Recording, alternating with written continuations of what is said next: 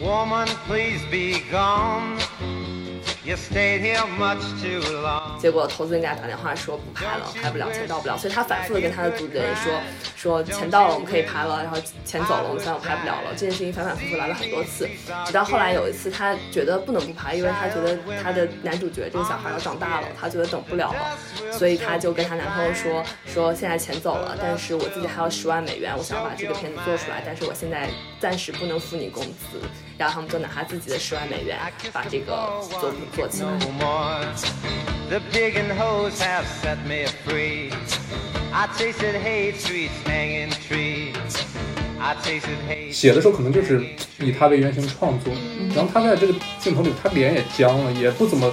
动了，但是就是他跟这个人物就是无比的贴合，就是这个人，他就是有时候流露的东西，可能他跟他女儿的那种关系，那种破碎的关系，包括他自己跟这个这项运动嗯或者这个职业的这种关系，就是他自己本身， I kissed 就是一生中 no 最 more. 重要的那个角色。 The digging 嗯这就是他遇 hoes 到 have 的，就是他 set。me free. I tasted hate streets hanging trees. I tasted hate streets hanging trees. 但是我想说的是，就是就像刚刚 Brad 提到，他在美国作为一个异乡人这个角色，我会很希望他能保持住他这样一个视角，因为他会更有好奇心一些吧。就对像，所以他会去发掘到一些很边缘的东西啊，或者怎么样。然后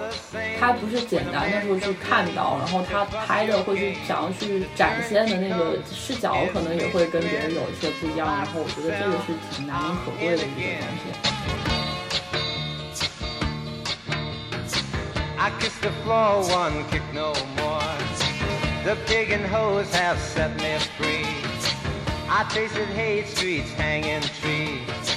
I tasted hate streets hanging trees. I tasted hate streets hanging trees. 欢迎收听本期《无情的 Wonder》，我是 Brad。 我是黛布拉。今天呢，我们迎来了《无奇的 Wonder》史上第一位女嘉宾 Echo，让她来自我介绍一下。大家好，我叫 Echo，我是一名影视行业搬砖人， 简单就这样。谦虚了啊，谦虚，谦虚。今天聊的这部电影也是 Echo 提议的，减轻了 Brad 找片的负担， 我给我转嫁了我的压力，还可以吧？被我逼的。对啊， Echo，先来聊一下你一开始是怎么知道这部电影的吧？为什么想要推荐给我们聊呢？不是，咱还没说是哪部呢，无所哦，谓对是吧？，呃那先说嘛，先说，那你先说原因吧。好，我们今天要聊的电影是赵婷的《启示》。会 Q 啊。所以为什么会聊到这个？是因为本身赵婷今年的话题度就还蛮高的，然后前段时间刚好在国内终于要走院线上一下《骑士》这部片子，就是一嗯连一连发是吧？啊应该是一连发，具体时间好像还没定，反正要要上。然后今年他自己在拍的另外一个《无依之地》《n o m a l a n d 那个片子也很有话题度。我自己本身个人一直想看他的之前的作品，然后刚好就想说，不如趁机看了，然后大家又可以聊一聊，就就这么想的。然后我最开始知道他是在去年的时候，已经很晚了，其实，因为其实是一七年出来的片子。然后那个时候也是我的同事们，另外的影视行业搬砖人 聊到了，说就是一些女导演啊，比较比较可以关注的女导演。然后有个同事他他自己挺喜欢赵婷的，就 cue 了一下，然后当时就想说。哦，原来还有这样一个人，但那个时候因为还没有《无依之地》这部片子，然后我觉得他自己之前也没有太多的去曝光《无依之地》啊，对这这个东西这个项目，确实啊，就之前就一点新闻都没嗯出在过。他拿奖之前，大家都对不知对道很。低调，很低调。而且我后面去查的一些报道里面，他自己也说，就是就是那个呃 report 里面也有说，就是他好像想把呃无意之地这个项目就是稍微低调一些。我不知道他自己的出发点是什么，但是他可能就不想说。呃，包括他拍《骑士》这个片子，他当时好像也把它就是呃 keep it low，就是很多人可能不知道他在做这个项目，可能他就是比较谦虚，我猜啊。今年突然一下出来就爆了，我个人又觉得他今年会在明年的那个嗯奥斯卡有所斩获，所以我觉得可以在他再次爆之前，大家先聊一聊。其其实我觉得一个最佳最佳导演提名是挺稳的。 嗯，我也觉觉得得，嗯我也觉得，就是基本上坐稳了，加上今年好多大项目都 delay 了，所以我觉得他是很有戏的。是的但是我们没看到这部片啊，不知道《无意我之也地没》看成片我也究还没有竟怎么看到样。它十二月份会在国外上院线，但但今年院线这个情况，它一定会走线上，我我感觉，所以到时大家就一定会有方法看到的。对，其实这部电影之前我们仨都没看过。嗯，是的，然后我其实第一次关注到赵婷，就是她接了《永恒族》。我也是。嗯，当然本身她本身是个亚裔，然后又是个女性，嗯，然后就你懂了， 就是很符合现在好莱坞这个政治正确的潮流嘛。 Yes 知道她之后，然后翻她其他的片子，就之前的片子，就发现有种错位感，有种反差感，嗯是吧？就反而会就对她产生一点兴兴趣吧。嗯，因为好像听说《永恒族》还是她主动去接触漫威，然后去嗯，就因为她可能就是可能多个导演要去要去竞竞标，争嗯，对，要 pitch 之类的吧，对，是吧？？然后他就主动的去，所以这个行为本身也挺他挺当时有意好思像就是 Riders 之后，他拿到了蛮多大的 studio 的一些邀约，嗯嗯然后他自己就说他有在挑。然后我看他好像有提到说，就是他自己本身从小很想做的一件事情是漫画家对，哦，所以他可能也有这个的考虑，嗯所以会这么积极去接这项目。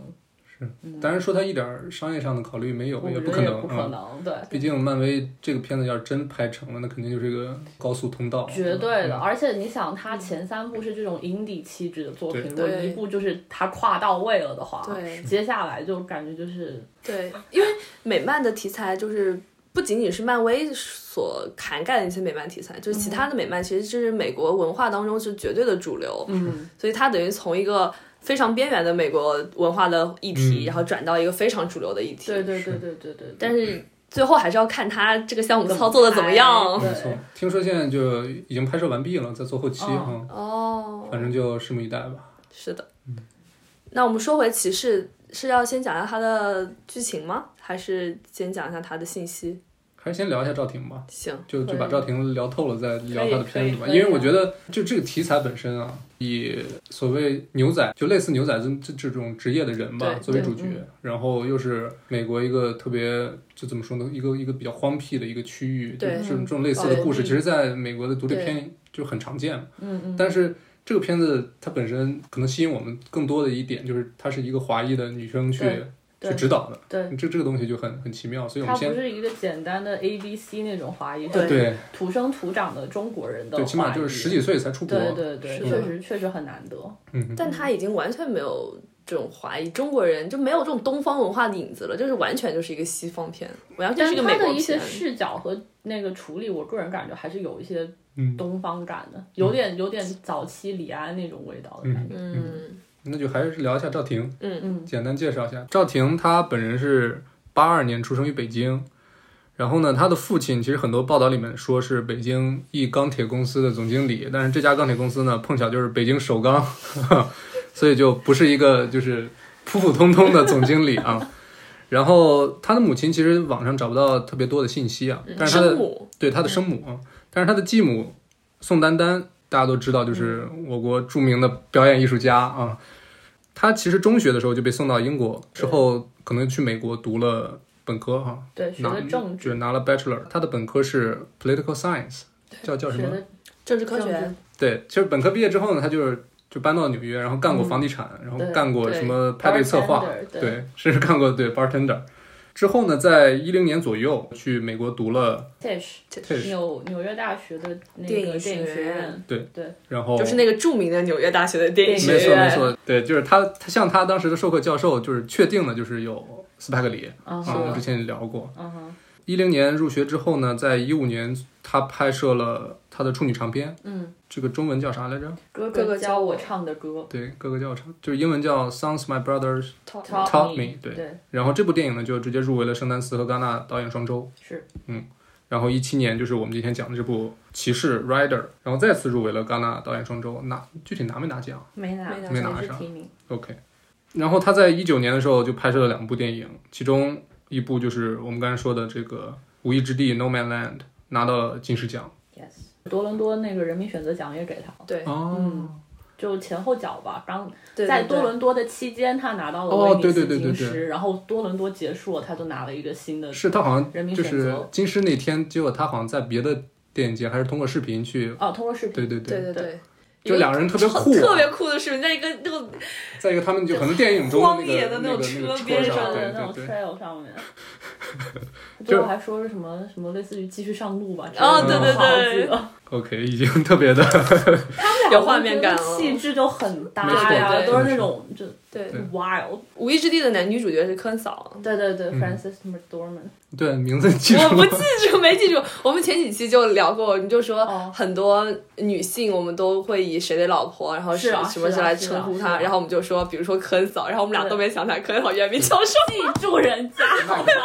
对，麦克多蒙德是吧？对对对么，有，McDormand。点长，对不起，对不起。呃，McDormand 跟赵婷会认识也是因为多伦多。其实那个片子当年在多伦多上映的时候，好像是三块广告牌是吧？呃，对，就在同一年嘛。对对对然后 McDormand 看完那个呃骑士，他就很被触动到，嗯因为好像他那个时候自己想做 producer，然后他已经买了那个 Norman Land 的原著原著，对，所以他一直在找导演来导嘛。然后他看完这个就觉得就是他了。是，他当时我就记得好多报道里面都 cue 过他那句话，就是他就当时就很激动说 Who the fuck is Chloe Zhao？我觉得这对这个太像他会说的话，对对对。然后其实《无意之地》我们虽然没看过，但是看预告片，其实那个画风跟赵很赵婷之前的像作品，其实画风特然别后我像。嗯问了我看过的同事，他就说你就把 Rider 那个那个男主的脸换嗯成 m a d o r m a n 就完 了。差不多。然后他拿到威尼斯金狮奖，那其实就是第一次在国内真正就是掀起了一个嗯大的波澜，因为在他之前没有任何一位华华人女性拿过这个奖，嗯然后之前的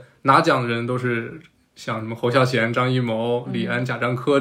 就是这个档次的啊，这个这个对对对，这个咖位的，所以还是很牛逼的啊，确实很牛逼。嗯然然后拿后完没多久就定档说要上骑士了，哦对哦，但就是没到多现在久还没有上。还没有定，就是没有定具体时间，但当时就就是直接出海报就引进确了认引进嗯对啊， OK 就还挺会蹭蹭蹭这个热度的。估计可能是早就买了，就哦，早的是买了，对吧版权早就买了，对然后但是就应该没想到没真想押过对宝了，没想过，应该从来没想过会上院线，就这种片子。是个人觉得，就是院线风险挺大的。悬是吗？我我也觉得，嗯那本来就一连上嘛，一连本身就就是就排片就很有排限片。会很那个，然后还有就是这个题材和这个故事，你很难在后续有发力的可能了。就你都不知道怎么宣传它，对，除了对宣确传实赵是婷，对，除了他之外是什是么都没有。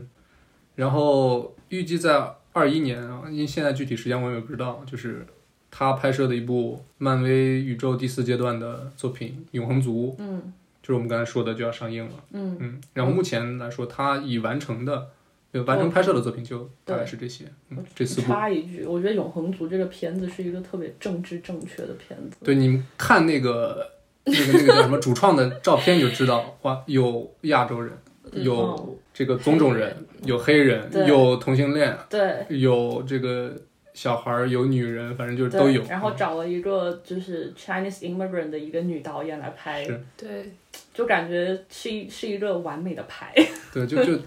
挑不出毛病来了，已经。对，我就我就是有一种，我都这样答答这个题了，你总不能再说我哪哪个群体没有照顾到是吧？是，但是但不知道有没有印第安族、印第安裔？好像真没有。但这样限制也很多呀。肯定啊，那我是觉得赵婷前面几部片子，就整体她的拍摄风格都是很自由的。你说要去突然执掌一个大项目，给了她这么多钱，然后也给了她这么多限制，也不知道她这我种还挺导演能期力、待处理她能力会怎么对样。对，他真的会很怎期么待处。理是这因个为拍独立片能讲好是一回事儿，但是你这个商业片你怎么花钱又是另一回事儿了。对就看他怎么去调配这个资源。对对嗯对对对，因为他不是还有别的就是一些项目对嘛在做嘛，然后他就说他他还想拍科幻片什么的，嗯但我说他我听说他拍科幻片也要拍人和自然的关系，就是要从这个角度，就他永远都爱的这个议题的角度来拍，我就在想说，那你拍《永恒族》会这样拍吗？是，而永恒族是应该是他第一次没有参与到编剧哦，这个是阶段。是的嗯嗯，因为漫威他肯定就是就凯文·费奇说了算了，对吧？嗯，对吧？一切都是一盘更大的棋的 其中一个棋子，对，所以这个东西就不好说了。但是还是嗯祝福他，就是这部如果他这部拿下来了，那可能以后的路那就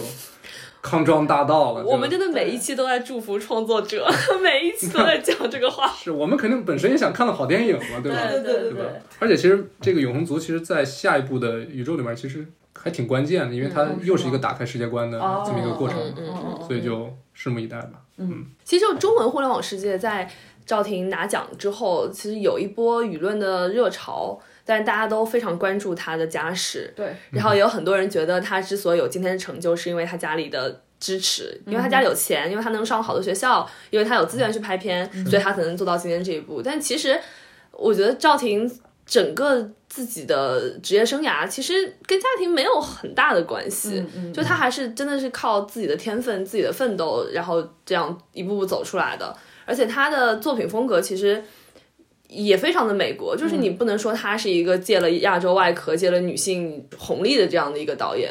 我觉得大家去看待他，看待这样一个已经功成名就的，或者说在走上功成名就路上的这样一个导演，就是应该给更多的善意跟包容性。对对对对对，国内的媒体当时爆出来之后，基本上就是，不然的话，可能大家不太容易关注或是去在意说。哦，威尼斯有一个什么第一个华人女导演拿了一个奖，就即便是欧洲三大节，大家可能都是听到戛纳才会为之一振，威尼斯也会觉得说哦，那就威尼斯吧。但是如果你加上了一个说宋丹丹的妓女这样一个 一个那个标签在那里，所有人都可能都先都已经忘记了威尼斯的这个存在，会来看，说我倒要看看宋丹丹的妓女是谁。对对对对对就直接从一个电影新闻变成一个娱乐新闻了。对对对，就是这样的。然后我就记得当时那个新闻出来的时候，我有一些不怎么关注电影，就反正电影电影行业之外的一些朋友都来问了我，他们但他们只是出于问说，哎，你有没有看那个他那个《无意之地》那个片子什么之类嗯的？但是我就我就问说，你们为什么会关注到这么独立的一个片子？然后他们就会说，不是宋丹丹的女儿拍的吗？而且都不嗯是说妓女，是说宋丹丹的女儿拍的。我现在一时想不起来，但肯定有不少爸妈是做文艺工作的，然后现在在学电影的这种年轻人，但是做的不好的，嗯，哦我一我时是想不刚才在起想王来中国，想到他做的不错了。还人家还不错啊，对啊，对哦对，我但我一时想不起来，但肯定有，肯定有。对，肯曾定国祥他是背后陈可辛，嗯就几乎我感觉估计是手把手。带出来是对吧？啊，但是赵婷，你想想他就是说回到其实这个题材啊，嗯嗯讲的是发生在 South Dakota 嗯这么一个印第安的保留区。印第安保留地对，其实印第安人，我觉得他在美国本身已经感觉被美国人非常憋遗忘因了为对它是就之所以它叫保留地，是就是因为当时因为他们是原住民嘛，嗯所以不能所谓驱逐他们。是但是当时美国在就是往西去拓展的时候，嗯然后又遭到了很多就是印第安人的阻挠跟这种阻挡，他们又没有办法说我就。制止你们不管，所以最后嗯就圈了最后块的地嗯最后就变成给他们圈了这个是嗯 conservation，然后把他们就一块块塑在保留地里。然后其实你说美国的政治发展、说社会发展、经济发展，很多时候都顾及不到他们，他们就是过他们自己的生活。嗯对他们可能是美国这片土地上最惨的一批人，我感觉都没有对之一。对嗯，对啊，因为本身这片土地最早是属于他们是对的，但是他现在就是被逼的，就是基也本没上生多少人存的了对地方，然后然后也都很边缘，在整个就是嗯美国那个这样一个就是熔炉的社会里面，他们的声音真的太微小了。我觉得就是，即便是赵婷这种，不是说 A B C，就是 immigrant 纯的移民、纯的亚裔的移民，在一些的事情的话语权或是他们想要去争取的一些东西上面，都比他们要积极。但是我觉得就是印第安裔，他们就真的是一个特别边缘边缘的群体，然后。骑士这个职业，我觉得也是一个很没落的职业了。 而且它中文翻译骑士，其实英文就是 rider，其实对就是骑马就他的不是那个人。 night 那个骑对对，士不是对 night 对那对个对骑对他就是士，骑马的那个对人对的那个对骑士对对对，对而且。就是主人公的这个职业还不是那种赛马手，不是那种 racer，他嗯更像是竞技骑士，竞技的那种驯服野马的那种对对对骑，它更像是一种更原始的一种战斗，而不是呃已经被完全市场化、商业化，大家可以赌的那种赛马那样的骑士。嗯嗯嗯对他除了这个驯马师的职业，还有一个就是。就不知道大家小时候看没看过中央五转播过，其实就美国骑牛大赛，就是一个人对对骑对在对嗯一只野牛上，然后疯就牛是上，比如说坚持八秒钟，然后就对对对相当于对对过对关了。对对对，就他对干的是那个事儿。嗯是的。所以哎，你就看他那个比赛场地，其实就挺简陋的，就是是搭了几个那种拦个围栏，然后中间就开始了，就是很原始的一个社会，他拍的是那样的场景。嗯，从这个角度上也能看出来，就是赵婷她眼光挺独就特是发的。掘体裁的能力真是的，我觉得他学政治就是 political science 这个背景会给他一些就是对社会议题的敏感的关注度，嗯因为我记得《骑士》这个片子在。一些人类学或是民族志的电影节上被邀约过、邀片过，所以他你你看他们会把这个片子当这样的一个、一个影片来看待，就说明它是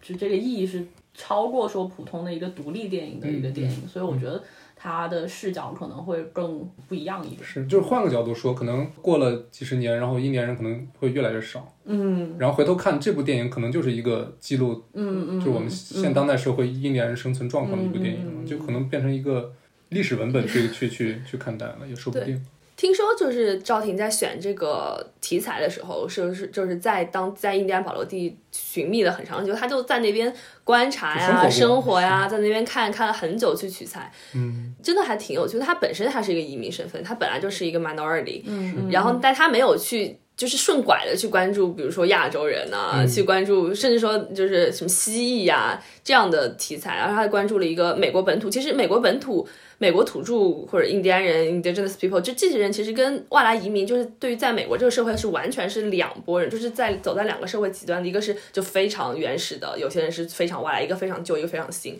就是他们的碰撞其实也是这部片的看点之一吧。就是你从一个新的角度，你去怎么看一个非常有美国血液的故事。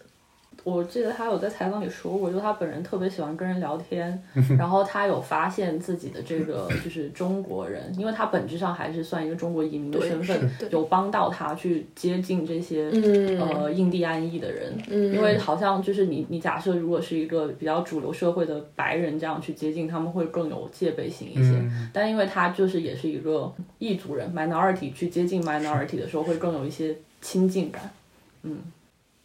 他拿到美国绿卡了吗？不知道，不知道他现在是什么身份，但是就是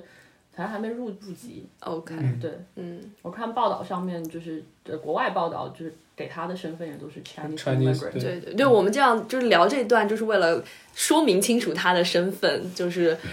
因为好多这个国内国媒内体的观众对对对对就弄错了，就好多都会写成美籍华裔什么的。对对对对对对，就起码这是一个还现在还不那么清楚的事情啊。对。嗯哦，我我提一句平导好了，好就我觉得还挺有意思的是，就是他自己当时说过，就是有几个导演对他影响特别大，然后里面的华人导演是李安、王家卫嗯跟贾樟柯，然后他当时其实出来的时候，应该平遥是最早看到他的吧那一年，然后我就把他选出来了，给了他的是藏龙还是卧虎那个哦卧虎单元最受欢迎影片的提名，然后给了他一个罗西里尼荣誉最佳导演因颁给为了他，不能说是奖，只能嗯，说是荣对誉。哦对，然后，然后他自己本身也很被贾樟柯就是 inspire 到，所以我觉得他他的这个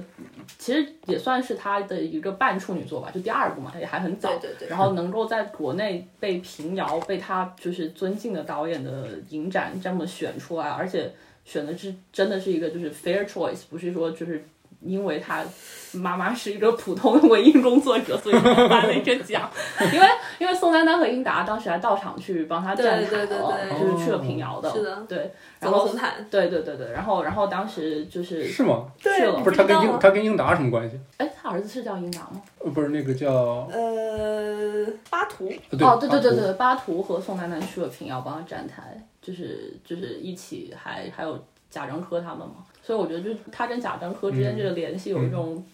闭环了的感觉，还挺有意思的，呃对。嗯，而且就是他自己本身，因为贾樟柯以前拍的早期的片子，他自己就觉得他很很被站台打动到，然后站台那种气质的独立电影也是他很想做的东西。那刚好就是贾樟柯去关注山西，因为山西在出来贾樟柯是之前其实还出来蛮多电影人，但是就是，嗯，可能在国际声望上面，还确实靠贾樟柯做了很多工作什么的。然后他最后他作品也从这里在国内这样走出来，我觉得就还挺挺挺好的，对他来说也是个挺好的事情。是，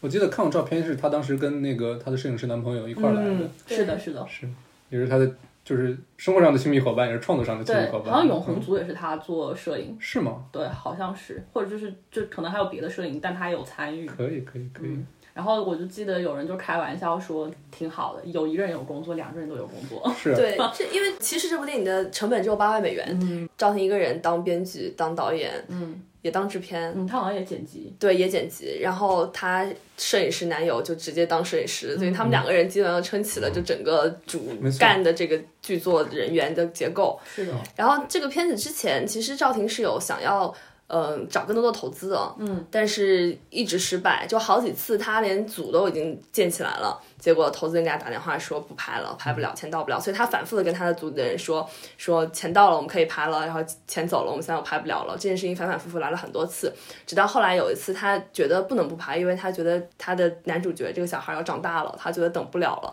所以她就跟她男朋友说说现在钱走了，但是我自己还有十万美元，我想要把这个片子做出来，但是我现在暂时不能付你工资。然后他们就拿他自己的十万美元把这个作品做起来，而且他是听说他接到最后一次接到那个投资人电话说我们这个钱暂时到不了，说你得明年再拍的时候，他回到他在布鲁克林租的那个房子里的时候，然后进去他房子就被打劫了，然后里面的东西就都不见了，什么包括摄影机啊、电脑什么都不见了，他就在那个当下决定我一定要把这个片子做出来，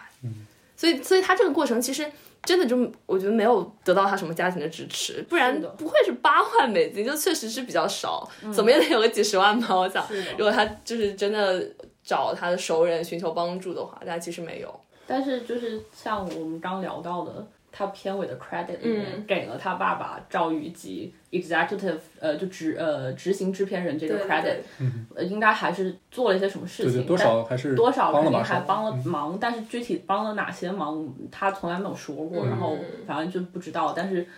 我个人还挺好奇的，可能帮了一些心理层面的啊忙。 说没事儿，拍拍拍不好，随时可以回家。 是吗对对对对对对。 OK，那我们聊回电影本身。对，啊还是说一下电影大体讲什么吧。嗯嗯，因为电影最开头就是一个男孩，他头上有一个十厘米左右的一个疤，之后慢慢慢慢前二十分钟就大体给他讲了他是为什么受伤的，然后他的职业，然后他的家庭，呃，他的母亲已经去世了，然后他的父亲带着他十几岁的妹妹，嗯，应该然后这个妹妹还有点智力残对障，唐对唐氏对综合症那种感对觉对对，嗯，然后他的朋友也在鼓励他，嗯，他其实一直想重返这个比赛的舞台，对竞技的舞台，但是因为他的病，他会时不时的发生一些就是呕吐啊、癫癫痫痫，对嗯这些症状，所以就是具体回不回到这个赛场的纠结反复中，这个电影其实就就讲了差不多这么一个故事吧，嗯嗯嗯，像刚才说的，这这部电影的摄影是她的男朋友，嗯，但是我觉得摄影其实对这部电影其实至关重要的，我觉得就是是的就很大程度上就塑造了这部电影，嗯对因为嗯嗯其实赵婷作为这个导演加编剧，她最大的功劳吧，或者说她最大的成就就是在于她发现这个题材，她其实在拍处女处女座的时候，就是来到这个地方，然后遇到这个男孩儿，然后这个男孩儿呢，他当时因为这这个电影里面是这个这个男孩儿他亲自出演他相当于他本人的故事，本人嗯。然后赵婷她第一次来的时候，拍处女座来的时候，这个男孩儿其实还没有受伤。后来处女座拍完回到纽约之后，然后一直跟这个男孩儿保持着联系。后来这个男孩儿受伤了之后，他其实慢慢慢慢，相当于是琢磨出来这么一个剧本。嗯，这个电影其实所有的演员其实都是嗯非职业演员，也就是说他很多时候都是演他自己生活中的样子。对嗯，那么其实很大程度上，这部电影的这个在视觉上的呈现就要放在这个摄影师的这个这个身上去完成嘛。嗯，首先这个摄影让我印象最深的几个特点就是，首先他拍男主的时候都是用的那种中近景，然后都是用的一个浅的特别浅的景深，那意思就是类似我们 iPhone 手机拍照的时候人像模式，我们人是清晰的，嗯，然后边缘是特别 sharp 的，然后背后是特别虚的。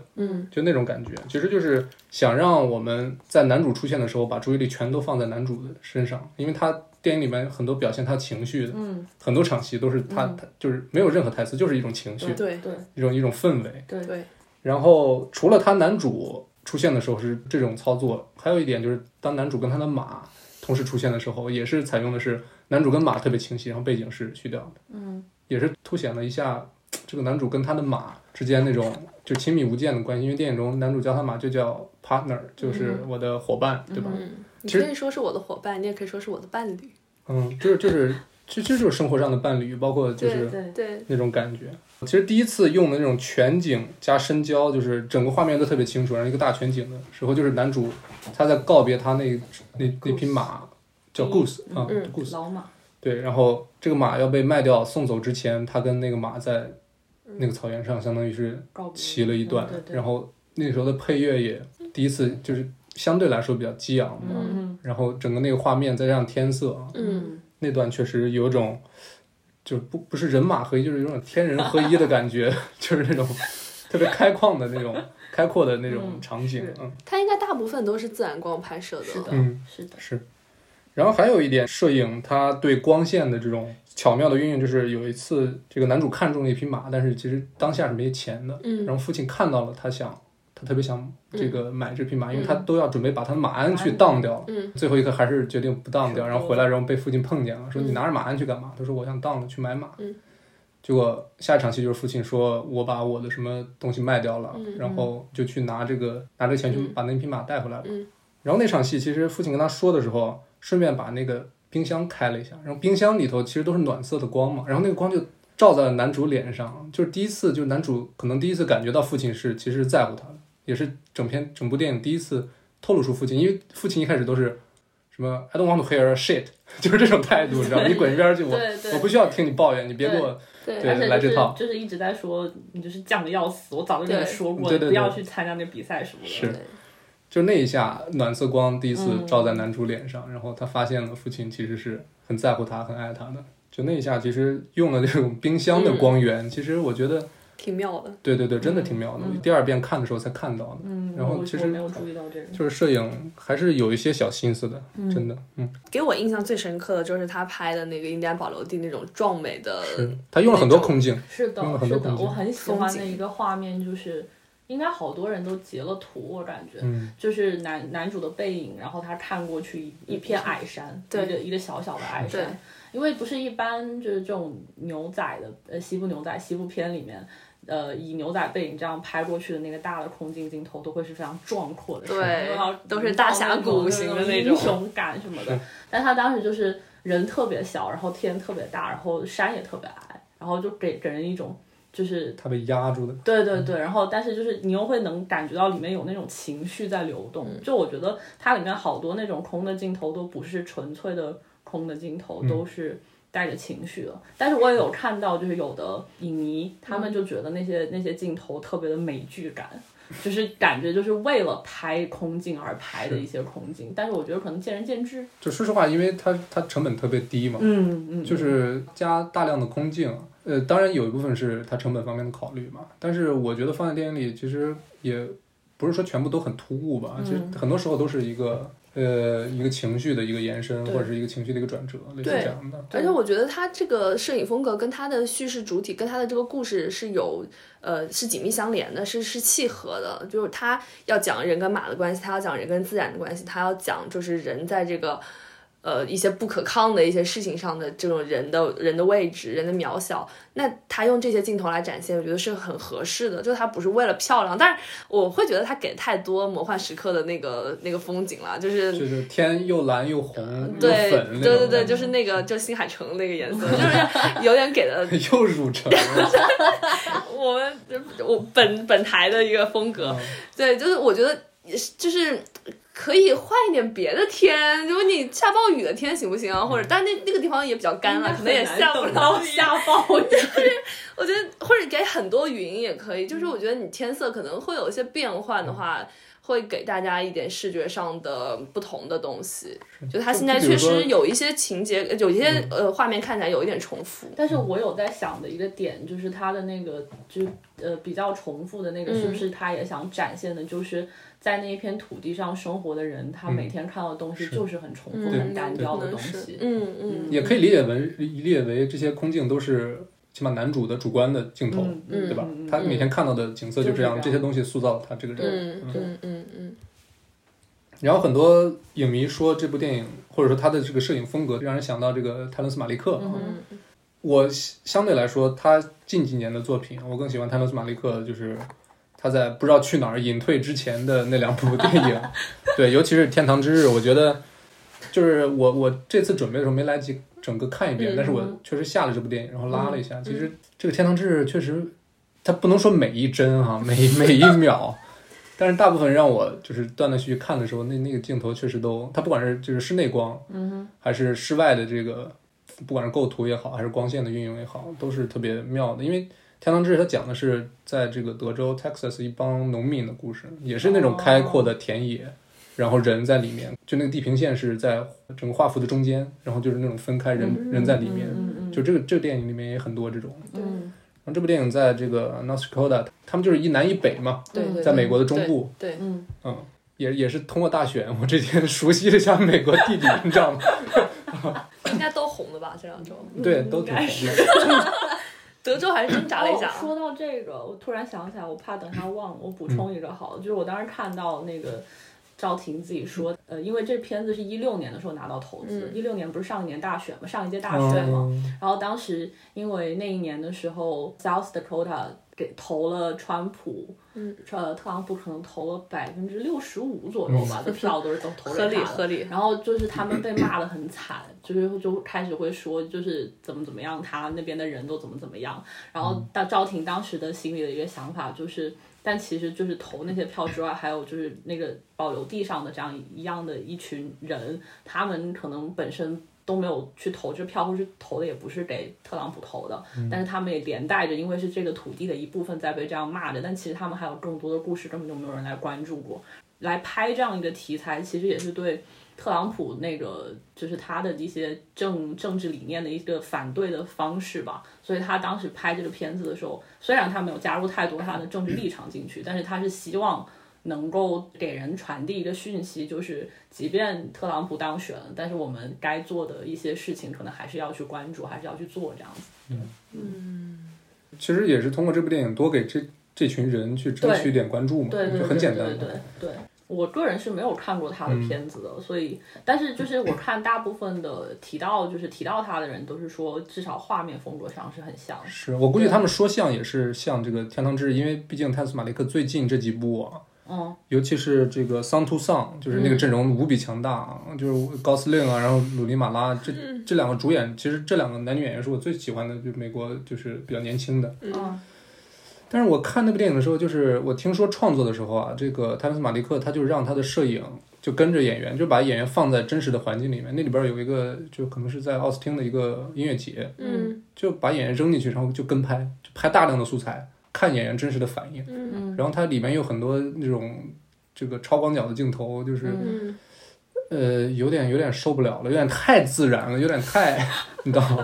然后回看《天堂之日》，其实还是四平八稳的，就是特别精美的。嗯可能就为了拍这么一个镜头，可能会等好长时间，对，嗯，就就就去等这个天色、天云的密度，就哦类似对这样的。好像那个他那一场就是骑士里面那一场，他跟 Goose 告别的那一场戏，就是把他送走的那个那一场，不是他们两个那个骑的那一场，那为了拍那一场戏，好像就拍了个三天还六天，就为了等那个光。应该也是为了等那个光，因为它我感觉那是一个早晨的光吧，看起来凌晨那种。然后对，因为他们俩都是马利克的粉丝，嗯，所以我觉得在拍摄的方法上面，可能也会有一些想要跟前辈学习就。等那个日光嘛，嗯因为电影其实最后也有，就是男主他在这个跟朋友告别的时候，也是这个阳光在他的脸上，对他一会儿挡住，一会儿挡不住，就对是嗯嗯嗯就是他们把那个最，反正最近几年也经常用这种手法。嗯，嗯，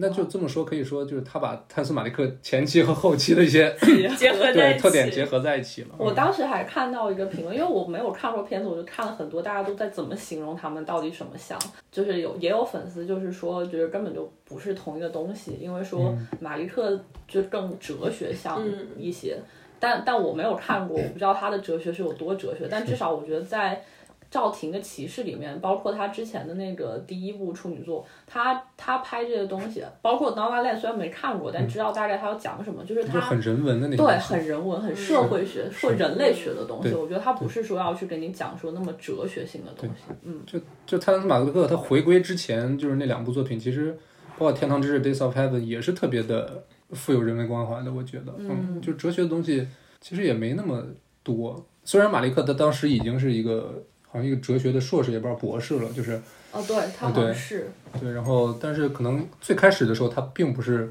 那么渴望在电影中表达像这个生命之树啊，或者是像之后这些东西，嗯就是特别哲学向的东西啊。一开始还是比较人文主义的， 现在就就就 就飞了。是嗯，我们说完摄影，就说完这个技技法层面的，我们聊一聊这个电影的内容。嗯就它有一个比较浅显的关系，是指的是主角布雷迪跟他那匹马的关系，或者跟马这个种群、这个动物的关系。首先，它本身它是一个骑野马竞技的这样的一个骑手，所以他这个职业本身，其实他跟马是有一个对抗关系的，是有一个。就是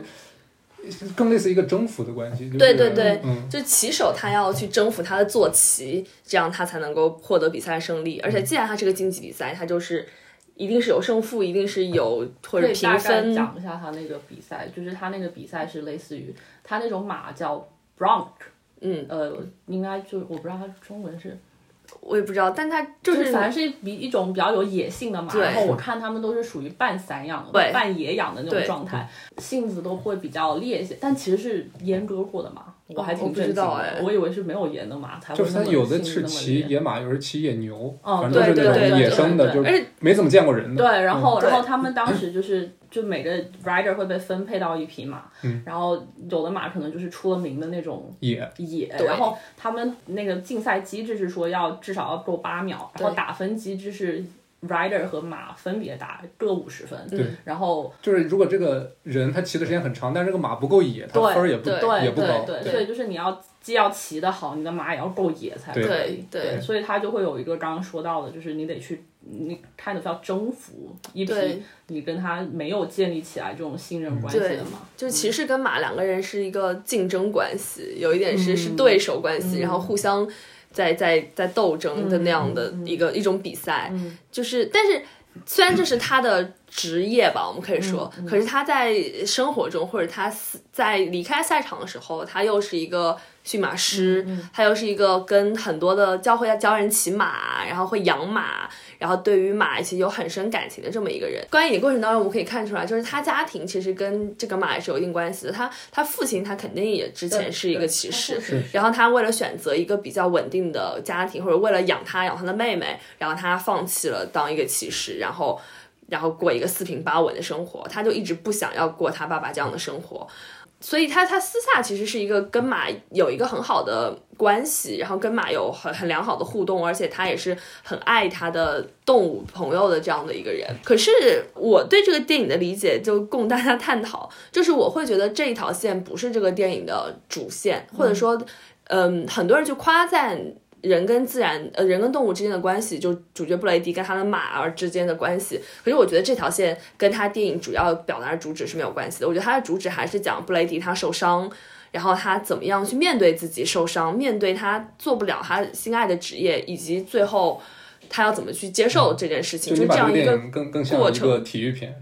嗯，我觉得听我起来我很像，就是有可能是，而且我我我可能更关注我的观影过程中，或者我对这个电影的理解，我会更关注主角他自己心理变化或者他的情感流动这个方面，而不是说他跟马的这种信息交换，他跟马的互动，他跟马的关系。我觉得他跟马的关系不能解决他心里的那那层障碍。嗯，或者说把他跟马的关系抛除了之后，他电影要讲的这个主旨依然成立。就像我在我录之前我举的例子，我觉得他这套关系，如果我们把它套在一个拳击手身上，如果这个拳击手他在拳台上他被对手，比如说同样打出了一些伤，然后他因为这个受伤了之后，他没有办法再进行他的拳击事业，他就没有办法上拳台，他可能变成一个拳击教练或者怎么样。然后他慢慢的接受他没有办法上拳台，没有办法继续竞技的这个事实，他自我和解或者他没有走向和解，就这个故事依然是成立的，就他不需要有一条人跟动物相互之间就是 interact 这这样的一一条线。就是如果把它看作一个体育片啊，我觉得某某种意义上它确实可以被看作一个体育片啊，就是一个运动员克服伤病的一个过程。嗯嗯对就看这个体育片的话，就很多人说它比较像这个《摔跤王》的 Wrestler，对，就米基洛克这个达伦诺夫阿伦诺夫斯基拍的那部啊。就我其实这次也把那个片子看了，嗯，我确实比较闲， 我确实确实很闲。嗯，就那部片子其实也是一个怎么说呢？之前很风光的一个运动员，他也是受伤了，然后他的那个伤可能更严重一点，就是心脏病。嗯，然后这个摔跤的这个运动嘛，虽然它不是一个就真打，嗯，真真干，但是它也是一个就是大消耗的一个大体力的一个对运动。然后就像这个呃骑士的男主布罗迪一样，他也是，比如说他曾经有段时间就我就觉得我不干了吧，嗯，然后他也去去超市打工，干的对活儿都差不多，你知道吗？嗯也是对对去对超市就是就是那个米基洛百货克那架个角色干的是就是卖肉的，嗯嗯对对对嗯但是其实这个电影我记这个摔跤王看到最后，他选择的是重返，这个舞台。激发他做这个决定的原因是什么呢？是怎么说？他觉得他自己的真实生活一团糟，嗯哼，跟女儿的关系搞不定，然后跟这个喜欢的女生也搞不定关系，然后最后他有一句最关键的话，就是他指着那个场地、那嗯个拳台和、和那个观八众角台，说，这才是我的生活，这才是我的真实生活，在这里我永远都就受不了伤。但其实他本身又受到很多这个嗯，物理上的伤害，嗯然后在这里我受不了伤，嗯但是真实生活总会让我受伤。嗯但是这个电影里面，这个 Brady 他做的这个决定是，我觉得啊，是就结尾一开始他是决定要重新去骑到那个牛背上去，嗯重新去参赛的，嗯就激发他做这个决定，可能是因为那个他买的那匹马就是 Apollo，嗯嗯他一开始看上这匹马，就是因为这个马就被放在一边儿，也没人管，因为它太野了，太野了因为没人碰，嗯嗯然后布雷迪觉得我可以驯服它，嗯就把它买掉。嗯，然后之后因为他自己又癫痫犯了，嗯然后这个马其实就又回到野外了，嗯然后又受伤了，嗯嗯，而且还是腿受伤，就相当于是不能跑了，就是就是就已经没有没有价值了。嗯他作为一匹马，最后他想给他个痛快，就是一枪就正中眉心，就嗯然后他又下不了手，最后父亲帮他对，开了这一枪，对，然他说后马受伤死了马就只有这是一个结局，然后他坐回回到家，他跟那个妹妹是怎么聊呢？他说：“如果我是一个动物，动物嗯我要受了我这种伤，我早就不在了，对一枪崩死了。”嗯，然后又包括他之前的那个像哥哥一样的存在的那个 Lane，嗯嗯之前比他更出色的一个骑手，但是现在只能坐在轮椅上，就是对瘫痪了。对就他觉得可能他作为一个人受了这种伤，但是他活下来了，他可能觉得我还是要去干这个东西。他把他自己跟动物比，还把自己跟那个 Lane 比，他都觉得我唯一的答案就是我要回去，我要去干我想干的事儿，然后他又重新回到那个竞技场上。你说的这些都成立，嗯但是依然不能解决我的问题，就是你不用塑造他是一个跟马有良好关系的人啊。没有，是那个 Apollo 的死给了他一定的，因为他他也把自己比作一个动物，比作一匹马。但我觉得赵婷她还是在里面就是讲了一下人跟动物之间的关系，嗯这个这个事情，就是比如说刚她碰到 Apollo 这个故事，也可以是我在路边碰到一条流浪狗的故事，它没有特殊性，就是说你我不需要塑造说我跟这匹马，我跟马这个群体，我跟他们之间就有一种情感联系，我不需要塑造这样的情感联系。我觉得这部片子就是他在前期花了很多笔墨，他去塑造说这个骑手他跟他的动物之间有这个关联。我觉得这个部分就是说，但是他放着很好，但是我我会觉得它不是必须的。反正我个人有点难以把它完全拆分掉，说跟 rider 这个职业没关系的去看，说他作为人跟马之间的这个感情，对他的这个角色塑造或者故事塑塑造的必要性在哪里？我我我觉得我还是会想要说。他就是要拍一个 rider 的故事，嗯所以需要这个马在里面。嗯因为他就像刚刚 Brad 提到说，他在 Apollo 身上看到了一些自己作为一个 rider 的东西。我就记得里面有句台词，我还记下来了，就是他说：“God gives each of us a purpose. To the horse, it's to 嗯 run across the prairie. For a cowboy, it's to ride.” 嗯哼，所以我会觉得这两个东西，它因为 rider 所以需要嗯 horse，、因为 horse 所以需要 rider，所以他们在这个故事里面，我觉得就是我没有办法去。就拆分来看。对，拆分来看说，嗯，说那个情感联系是没有必要存在的。当然了，我我同意你说的，就是他这个故事本质上这个故事线什么的，就是成长的这嗯个故事线什么的，你拿另外一个 boxer，拿另外一个 runner，拿 football player 嗯都可以，它都可以成立。但是比如说，我觉得可能我真的把它当体育片看哦，但是哦因为我现在脑子里能想出来的例子都是这这类型的。嗯就比如说，呃，我们去找一些它需要外界一些东西的运动，比如说像赛车，嗯、比如像攀岩，嗯攀岩者跟山的关系就是一种密不可分的关系，就它是一种互相挑战的关系，就这个是你没有办法分开的。就赛车手跟车，因为车的性能本身会决定他赛赛车的这个成绩。赛车手的故事里面，他们也都会讲他跟车之间的关系，车坏了，车好不好，他要去修那个车之间的关系。我觉得这些关系我好像都可以理解，但是我我也可以理解他作为一个 rider 他跟那个马的关系，但是我觉得就是不能上升到人与动物这个这个层级，就是它更像是我跟我的运动伙伴这个关系，那倒是必然存在的。嗯，但是，但是它上升不到，就是很多影评人已经读出来的那个，就但是人与自然、但人是与动物我之想间的这说个的一个连接。点是，就是呃，对，就是其实对于 rider 来说，它也就是他的车，对吧？对啊就是他的对车。但是你如果是讲一个赛车的片子的时候，你没有办法拍到他驯马的那个场景，那种给人的灵性感。我嗯觉得这个是人和动物之间那种关系，跟人和车之间关系没有办法类比的东西。嗯说白了就是马在这个电影里太抢戏了，对吧？对这个它它嗯就是对，就是就是我刚才说的，赵婷她最大的功劳就找到这个题材，就找到这个嗯人，因为这个人他跟马的互动的这个过程，不管是驯服的过程也好，还是建立关系的过程也好，你找任何一个职业演员是演不出来的，嗯即便你把他扔到那个环境里边儿待上嗯一、一年两年，对估计都够呛。嗯对嗯是因为那个本身 Brady 他成长的环境，就是他的整个家族那一片地方，嗯他都是在那个马场的环境里，不管说嗯他是不是要去做 rodeo 的这个、嗯这样一个嗯 rider，、嗯他可能都是都跟马从小生活在一起，嗯所以我觉得他身上不是身上吧，就是他自己已经知道怎么去跟马沟通、或去相处了。我我确实很被他那个驯马的那几场戏打动到，嗯我就是那个时候，我知我那个时候还不知道他是一个，就这个是他本人在嗯出演本人的故事，嗯所以我当时在想说，天哪，这个这个演员也太厉害 了。然后我在想，那如果不是他，就是把他训好了，那是不是就是中间有专门的把这匹马训好嗯了，然后他再接上来拍？我还在想这怎么拍成的对。对，结果后面就而都是长嗯镜头，啊对都都都不怎么剪。对，所以我就特别的震惊，我想说这怎么拍？后面一查，发现人家嗯就是做这个的，然后我就觉得非常 make sense。然后他其实他那几场戏里面，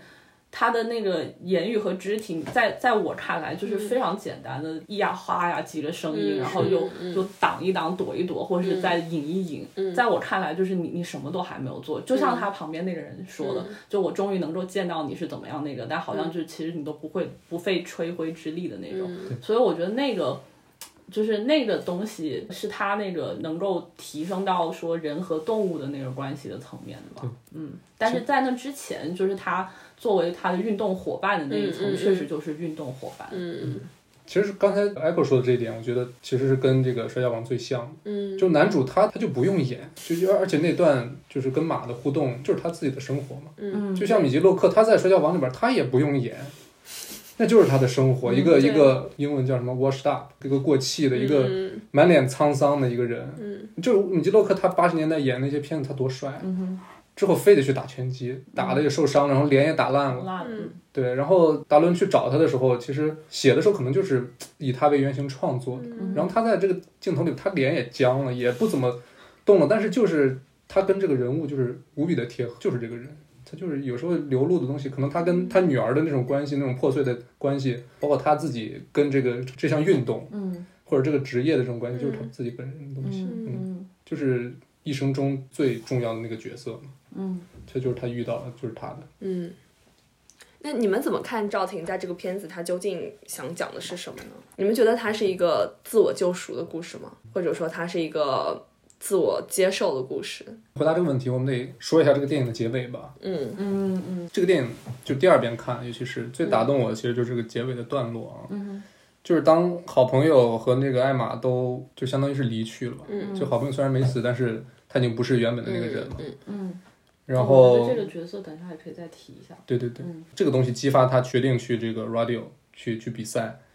然后父亲其实最开始是为了保护他去阻拦他嘛，就是说你你想去死吗？嗯但是最后那个父亲又出现在赛场上了，嗯，就是就父亲一开始说你想去死吗？其实是激怒他了，让他最后下定决心我一定要去，嗯嗯，但是父亲最后又来了，并且带着妹妹来了。带着妹妹来了，然后特写镜头给到父亲，给他点了一下头，嗯，是的。反而这一下让男主就最后没有选择去踏上那个赛场，嗯，就就这种东西，其实最后的结果啊，表面上的结果是男主放弃了比赛，他回到家人身边，因为他有妹妹要照顾，他有他有家要养，这个东西可能是我觉得就落合到最后，可能是赵婷她最想去表达的吧，我觉得就是男主的这个选择嘛。表达甘于平庸吗？我觉得就我是哦这这个也不是普通平庸嘛？那你觉得我们日常生活，我们父母都是平庸的吗？ 也不是吧，对吧？不是因为就是男主跟他父亲其实是一个互文的关系嘛，就是说男主他可能是他年轻时的父亲，嗯而他们走到了同样的一个岔路口选择，然后他不想走他父亲的那条路，但是他的结局就是他走了跟他父亲一样的一条路，就他们是一个镜像的。嗯，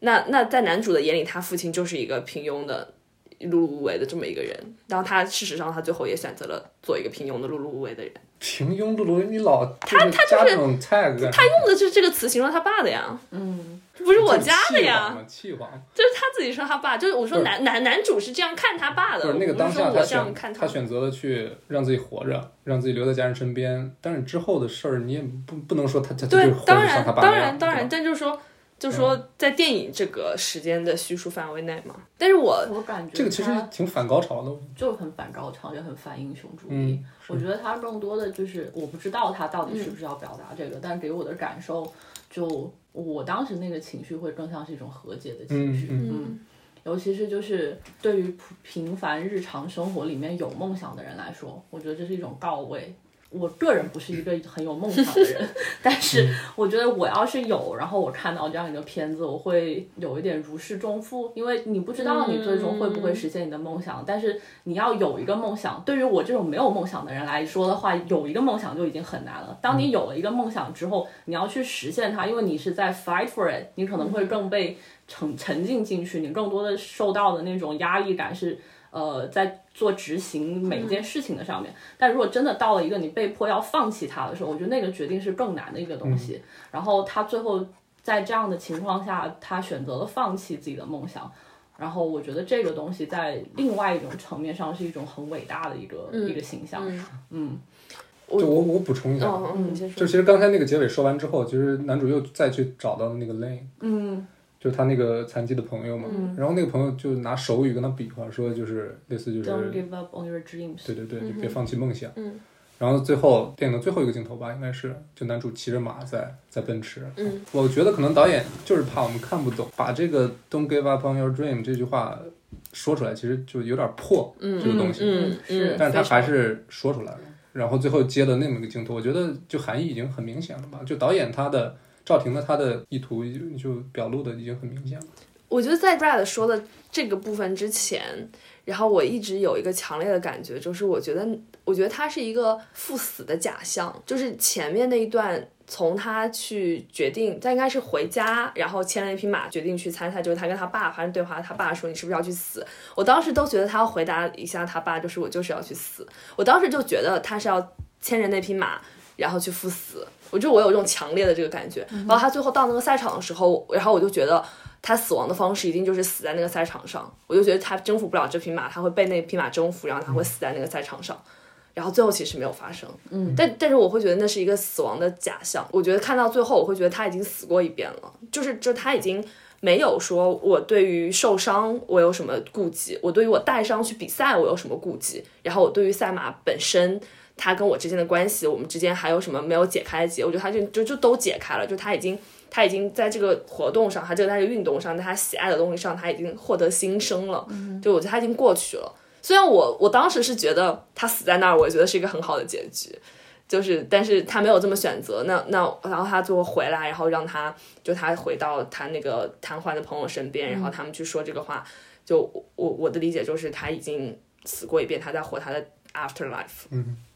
我是觉得他的这个结尾的处理方式是一个非常东方的 处理方式。嗯当然，我不知道是不是其他的真的纯美国或是西方的导演来拍也会这么的选择，但我觉得就是这个让他选择放弃这件事情，嗯就是一个特别东方思想的对，东起西。码刚才你说的那个结尾，嗯，就是他就可能会死在那儿，就是摔跤王的拍拍拍法，嗯就他就是还一是个去美干国了梦的拍法。对对对，我所以我会觉得说，这个就是他作为一个，嗯，他作为这个导演一个不一样的视角，嗯因为这部分应该是他自己创作的。嗯，我后面还去查了一下，就是那个 Brady 后面去干什么了。嗯，好像就是他当时带着那个片子去了 South by Southwest，然后 Brady 也去了、b r a d y Brady 本人去了，然后就是在那个那边还蛮多人去关注他呀，就让他就是去 approach 他什么的。赵婷本人觉得 Brady 特别适合去做演员，就就还有可能有建议或鼓励过他。他们还有 Brady 的那些父老乡亲们，好像也去参加了戛纳或者什么之类的。然后大家就是默默的回到那一片地方，然后继续就是跟马生活在一起。然后 Brady 现在应该有个女儿了，已经。你们觉得他帅吗？我觉得很 帅。这个点不很适合当演员，很适合问这个问题啊。他当时赵婷看到他的时候，就是觉得他的脸特别有故事，然后才去问他咋七咋八，然后才后有了后来这个项目什么的。我觉得可能导演的眼光还还嗯真的是挺毒的，嗯，起码他很上镜，确实。我觉得他挺有味道的，但是有点呆，是不是跟他角色有关系？ 我觉得他挺呆的，这个片子里嗯是就是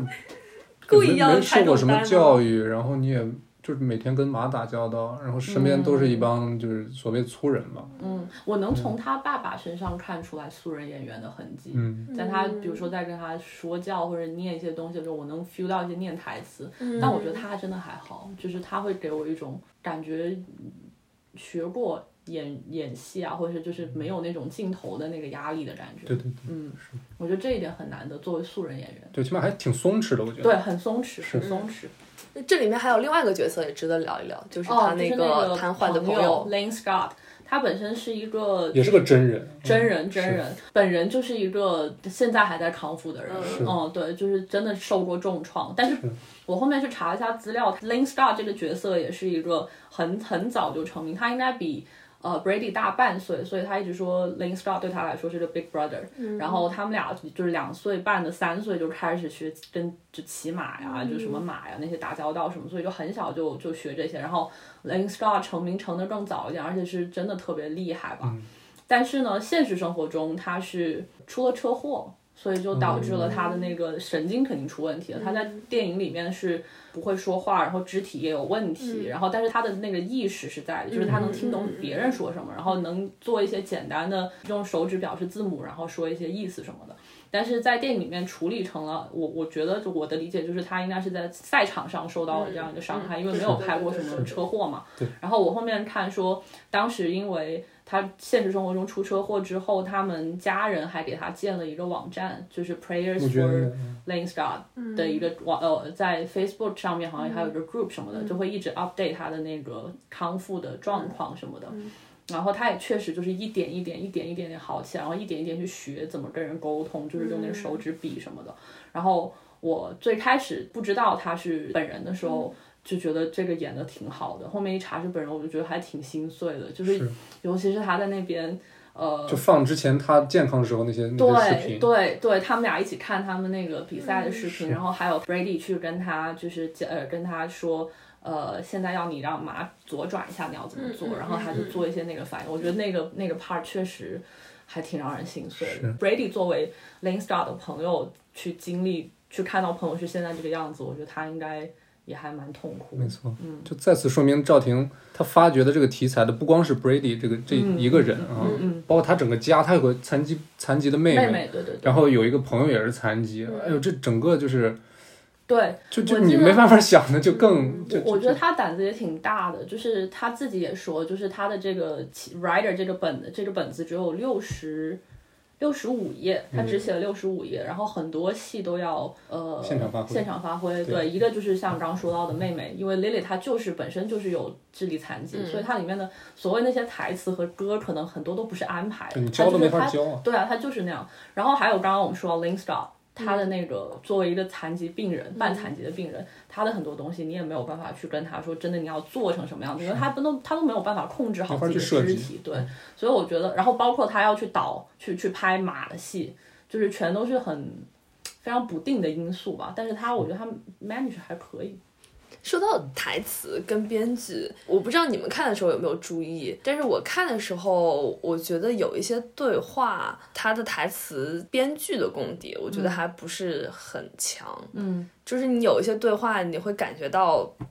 就是是一个比较生硬的对话，嗯或者是一个他刻意想要营造一个生活化的对话，嗯但是其实就是那个时候可能不是说那种话，就可能是因为赵婷她不是一个 native，、所以嗯所以她本身她在就是她在用她的外语来来进行创作，但他就是英语应该挺好的，我觉得他英语挺好的，好是挺好嗯的，但是但是我觉得她跟一个就是 native 用母语创作的而且人还写是的本就子是，那个地方的人说的还是那个口音哎啊，对，就是还我觉得还是有一点编剧的这个痕迹，就是不是那么自然的对话，嗯但他又没有说形成一种编剧风格，说有一些有些他本来就不是自然的，他他一看就是编剧编出来，但他有风格，我觉得他又没有到那个程度。就我在看的时候，我觉得有一些话我稍稍微会我会震一下说，哦，嗯就是讲会讲这个嘛，就是会想一下这个问题。其实有很多导演是这样，那个罗马的导演叫什么来着？阿方索阿卡方隆索啊，对啊，阿方卡隆也是这样，就他的西语剧本比他英语剧本就好很多。嗯，西语剧本比哦是，对，我们之前就是读剧本的时候，法国导演的英语剧 本，个人就是行了，让让不人太写出来就不容易不了。太不太想估哭计是，我就有有点点我 有就边点骂 边 写，我费操！劲，而且我觉得就是不再用自己的母语在写东西，应该就是都会要难一些。对然嗯后，但但我感觉啊，我不知道，我个人感觉我没有那么强烈的觉得有那个编剧感。然嗯后我我是因为觉得说他应该跟呃男主沟通蛮多的，所以我觉得他有一部分应该会。要么就是让男主直接 improvise，对要么我就是我是觉得有一些话，就是说他那个句型结构上，嗯就是他不像是一个人口语上会说出来，那个话像是写出来的。 OK 对，就是就有一定目的性嘛。对哦嗯对嗯嗯，然后包括就刚刚说那个 "Don't give up on your dreams" 这种话，就是说。在那个点，他写出了这样一句英语，嗯你们懂吗？就像是你一部中文的前面就是整个气氛气质非常清冷的这样的片，到最后说不要放弃你的梦想，说到永不言弃，说到这个，就是 这个东西，你知道它有更好的表达，即便它是我同觉得个啊他意思这的一话。这一这一部里面结尾的那个处理方式已经收很多了。我看了他第一部，嗯嗯他第一部他大概讲的故事呢，就是也是印第安上的那个呃印第安保嗯护地的居民，然后男主是一个青春期的少年。简单来说，就是他要做的决定是要离开他的家里，跟他女朋友去 L A 呢，去洛杉矶呢，因为因为大家都知道，就是待在那个地方是没有前途的，就是印第安保留地有特别特别多的问题，一个是教育不够，经济发展不够，然后还有很多就是对毒品泛滥，毒品泛滥，然后打架斗殴啊，还有那些酗酒的问题，然后然后特别夸张是他爸爸有九个老婆，二十五个孩子。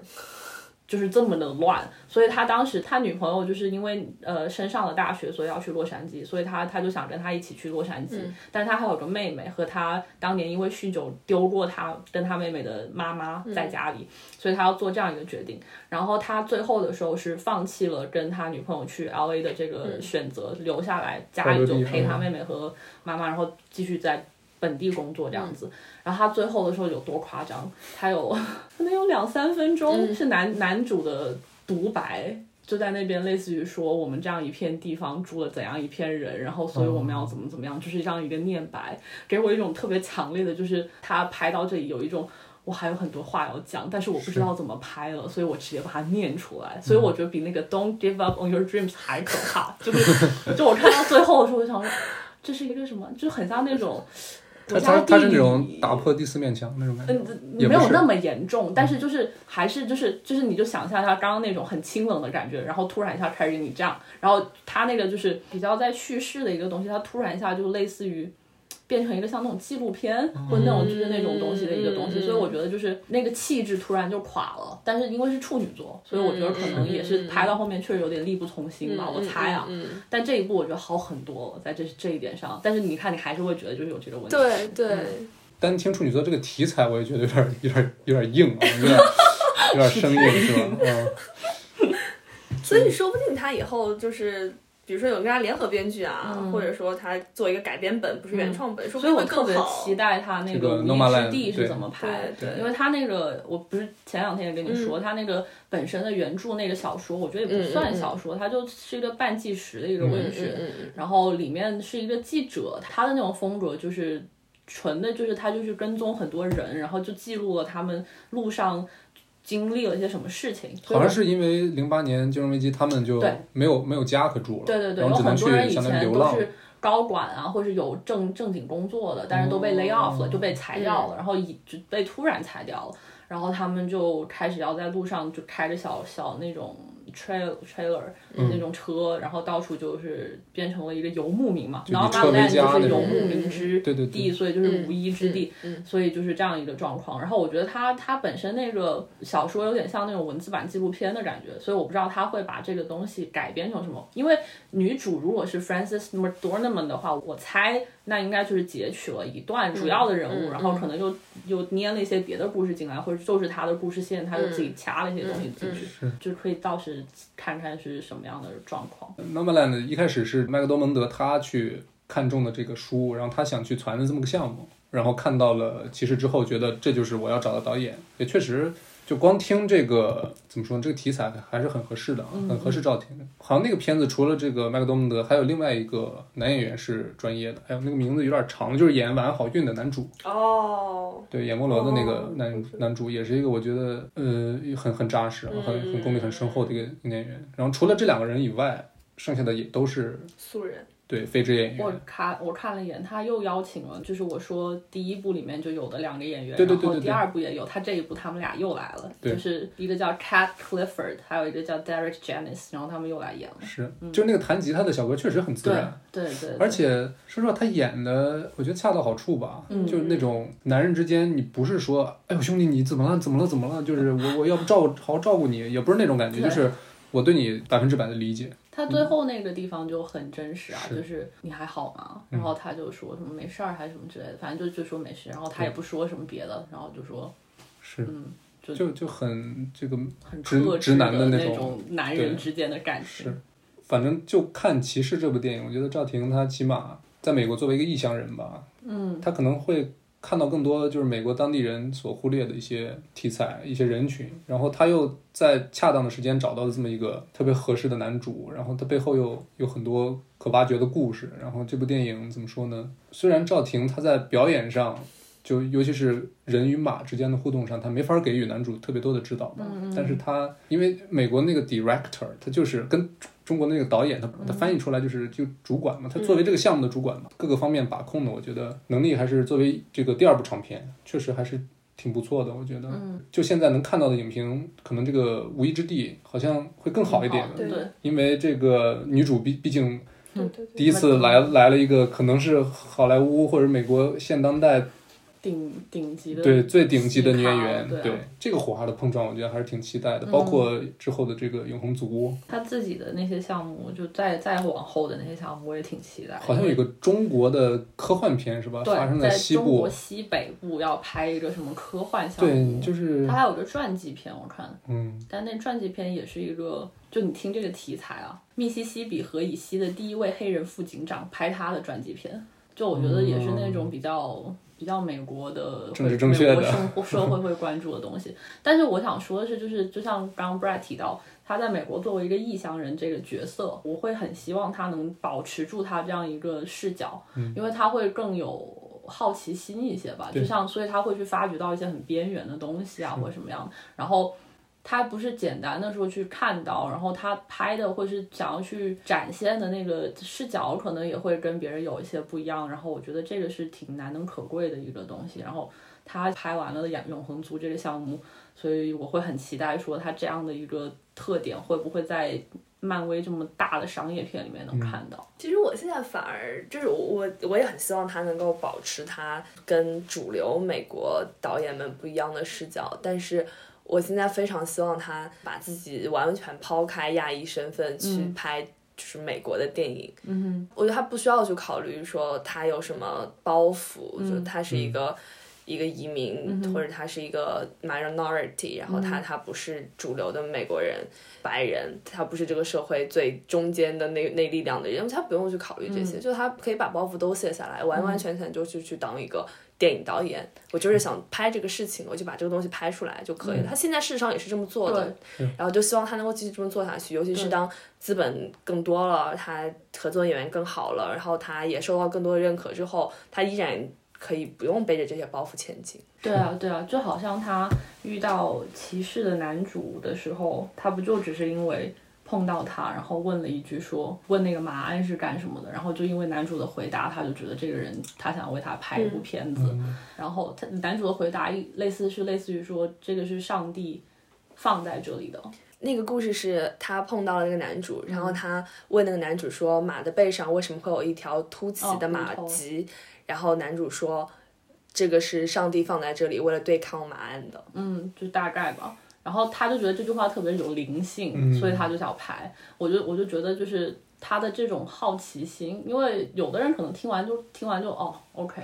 但他会觉得说这个东西引发了他对这个人的这个好奇。我觉得这个可能也我不知道是不是因为他在异乡，所以会有这样一个好奇心，还是他天生就是对人很有好奇心。我觉得这个很很可贵，所以我觉得会希望他保持住。你们会期待他回来拍一个中国题材的电影吗？那个西北部的科幻片吗？就是科幻片，就是我觉得你们会希望他拍一个就是跟中国社会相关的这种电影吗？我肯定会期待，啊因为毕竟目前来说，他的镜头里面还没有看到中国的，嗯就他眼中的中国是什么样的。嗯我还挺挺期待他的呈现的。虽然他十几岁，就是青少年时期就嗯出国了，他自己很喜欢李安嘛，对，那我就会觉得说，至少李安拍了华语的东西，嗯就是中文嗯讲中文的东西，我会至少想要看到他拍他母语的东西。嗯但听说他现在已经不太会讲中文了。哦，真的吗？听说就是他在拍《无依之地》之前，他还愿意接受一些中文采访，然后他还会用中文去跟大家交流。说拍《无依之地》之后，他基本上即便是中国的媒体，他也都用英语英文接受采访。 Interesting。对就是对用的对太少了，确实就。我觉得这部电影就结合刚才你们俩说的那个故事嗯啊，就是这个男主为什么在这儿呢？因为上帝放在这儿让你拍的，对吧？就这种感觉。 对嗯然后整部电影就是给我这种感觉，确实是怎么说呢？你也不能说是巧合，那可能就是命中注定吧。嗯然后。其实现在赵婷已经快变成了华语女导演的一个天花板了，起码奖项来说，对对喧哗，是，而且他还不到四十岁，就是对他还没有进入到作为一个导演，嗯，不管是男性还是女性，创作最旺盛的那个年龄段，他说不定很有可能会成为最最早拿到奥斯卡奖的女导演，女导演，华人女导华演，人女导是，演，对，所以就广阔天空，我觉得 任你飞。对，期待期待他之后，不管是马上要上映这两部，还是其他的新作品，嗯，当时骑士在国内上大荧幕，感觉有兴趣的观众朋友、嗯听众朋友们还是可以去看一下，没错因为我觉得那个那个风光啊，就是都值得去看 一看大对荧幕对的样子。对是的，是的，是的。然后不知道《无依之地》会不会上，之前是有听说可能也会发国内，嗯，对，有我有听嗯，说。院线可能会发，然后我觉得也可以看啊。如果不上的话，大家应该也都知道怎么看。嗯，对， 就起码那个电影在中国还是呃好好宣传一点，是吧？奥斯卡嗯女主是啊是吧？啊三是啊块广告是啊牌女主是啊，就就就随都比行，比对嗯比，骑士稍微好好卖一点再。加上威尼斯金狮，嗯，对， OK，感谢收听本期《无情的 Wonder》，我是 Brad。我是黛布拉，我是 Echo。我们下期再见。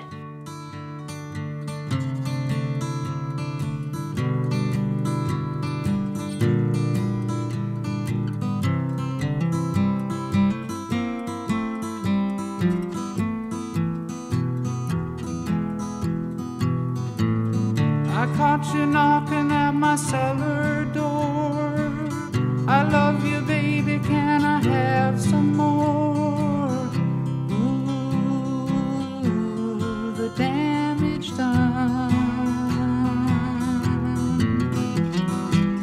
I hit the city and I lost my band. I watched the needle take another.